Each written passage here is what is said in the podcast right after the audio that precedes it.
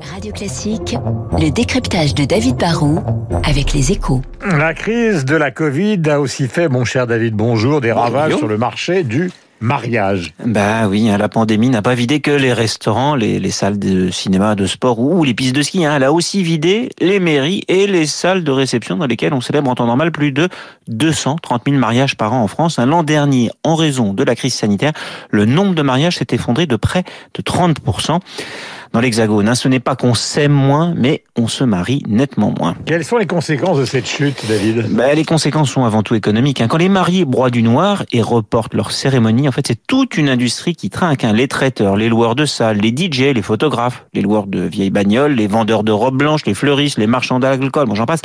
En fait, c'est une multitude de petits acteurs répartis sur tout le territoire qui se retrouvent privés d'une part majeure de leurs revenus. Au total, il faut le savoir, le gâteau du business du mariage, c'est 55 000 entreprises qui génèrent en temps normal un chiffre d'affaires quand même de plus de 3 milliards d'euros.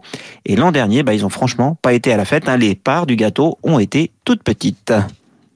Et enfin, est-ce que ce secteur euh, peut se redresser? Ouais, je vous sens un petit peu inquiet, Guillaume. La bah oui, la réponse c'est oui. hein. La majorité des mariages n'ont pas été annulés. Ils ont simplement été reportés. Si la pandémie recule, si on a plus de vaccins, bah, il y aura sans doute beaucoup plus de mariages cette année. Il y aura un effet rattrapage. Le problème pour le business du mariage, c'est qu'un mariage, ça coûte quand même 15 000 euros en moyenne et ça ne s'improvise pas. Il faut réserver une salle et un traiteur, lancer les invitations quand même quelques mois à l'avance. Et là, comme on est dans le brouillard, le plus probable, c'est quand même qu'un nombre de fêtes assez grand n'aura jamais lieu. Ou alors ces fêtes seront beaucoup plus modestes. Ça, ça va représenter un vrai manque à gagner pour l'industrie du mariage. Les vendeurs de robes ont limité la casse, car les mariés ont souvent quand même acheté leur tenue. Mais les fêtes qui ont été annulées ont parfois été remplacées par des mariages sur Zoom. C'est moins festif et franchement, ça fait un peu moins tourner l'économie.